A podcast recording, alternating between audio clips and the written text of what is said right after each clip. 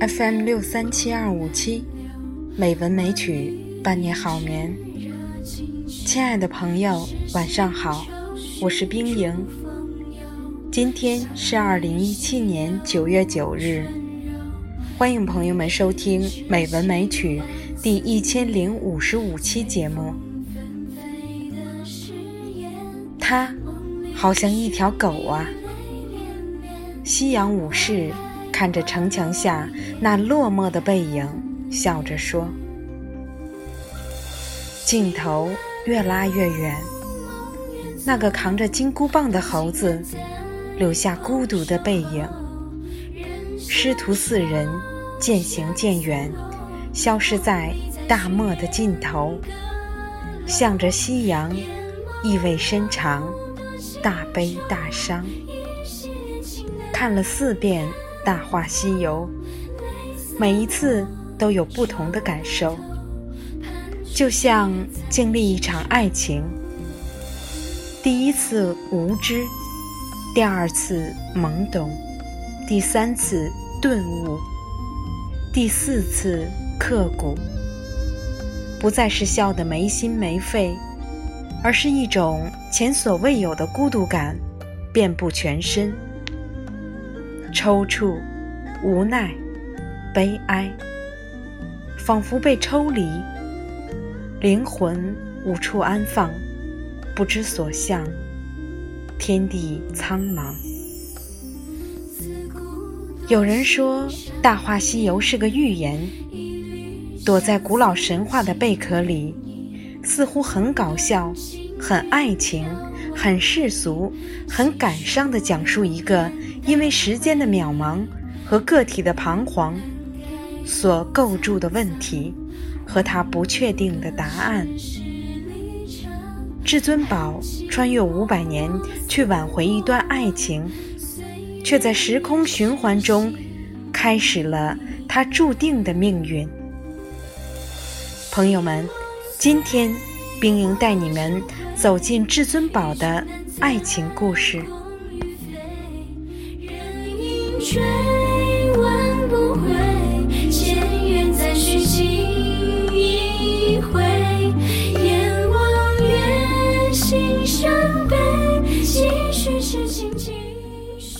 你没有变成孙悟空托世，是因为你还没遇见给你三颗痣的人。于是，月光宝盒带着他穿越回五百年前。遇到了那个给他三颗痣的人，他就是紫霞仙子。于是命运之轮开始转动，一切似乎变得顺理成章。他拔出了紫青宝剑，成为了紫霞仙子命中注定之人，但他却只是想拿回月光宝盒。穿梭回去救晶晶姑娘，离奇的际遇，或许连至尊宝都无法看透。紫霞彻底爱上了至尊宝，因为至尊宝的一个谎。曾经有一份真挚的爱情放在我面前，我没有珍惜。等我失去的时候。我才后悔莫及。人世间最痛苦的事莫过于此。如果上天再给我一次机会，我会对那个女孩子说三个字：“我爱你。”如果非要给这爱加一份期限，我希望是一万年。女人选择相信给她诺言的男人，不管这个诺言有多假，爱上了便义无反顾了。只是当紫霞正为这个谎言心花怒放的时候，却不知道至尊宝只是利用她得到牛魔王手中的月光宝盒。至尊宝始终相信。自己爱的只是一个白晶晶，至尊宝昏迷不醒之际，叫晶晶的名字叫了九十八次，他觉得理所当然。然而，当他知道自己叫紫霞叫了七百八十四次时，彻底愣了。他开始怀疑自己爱的到底是白晶晶还是紫霞。白晶晶离开了至尊宝，因为她看透了他的心。心是不会说谎的。他心中的最爱，并不是他。至尊宝借春三十娘的剑，拨开了胸膛，看到了自己的内心。原来，他在他的心里留下了一滴泪。原来，从那以后，紫霞才是他的一生所爱。我的意中人是个盖世英雄，有一天会穿上金甲圣衣，脚踏七色云彩来娶我。只是我猜中了开头，却猜不到这结局。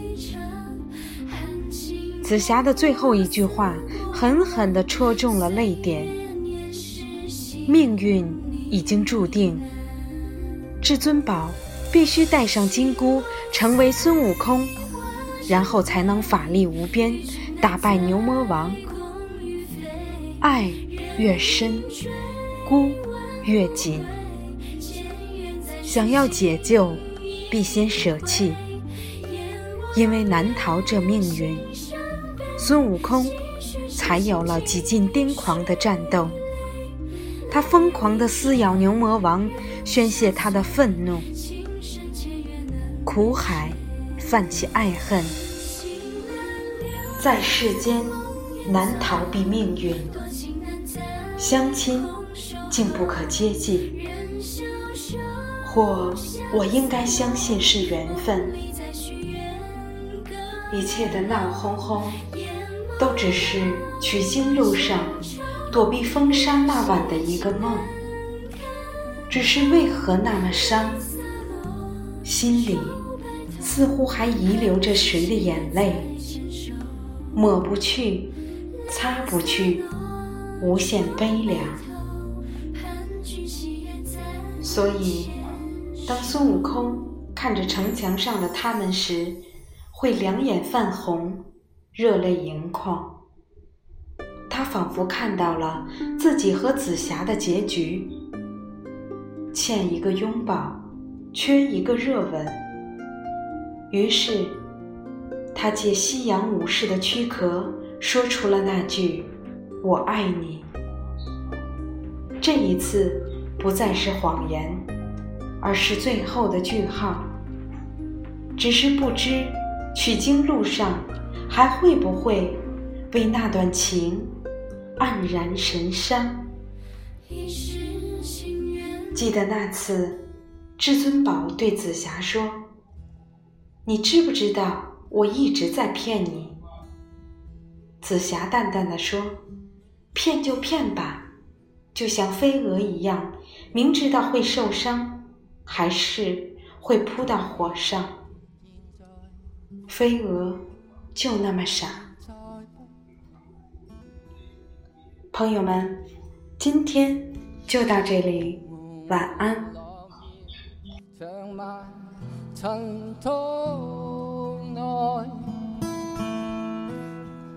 开始总结总是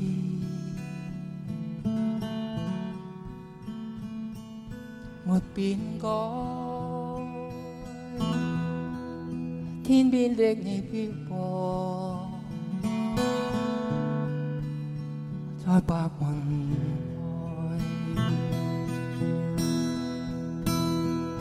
苦海翻起爱恨，在世间。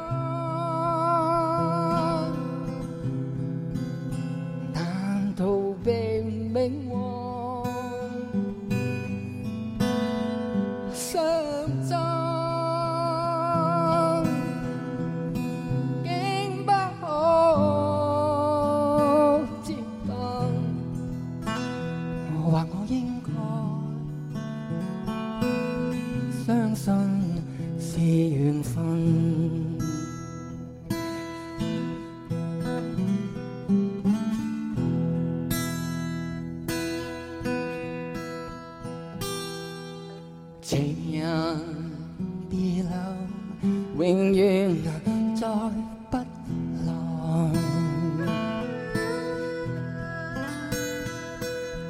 无言独坐，放眼尘世外，鲜花总会凋谢。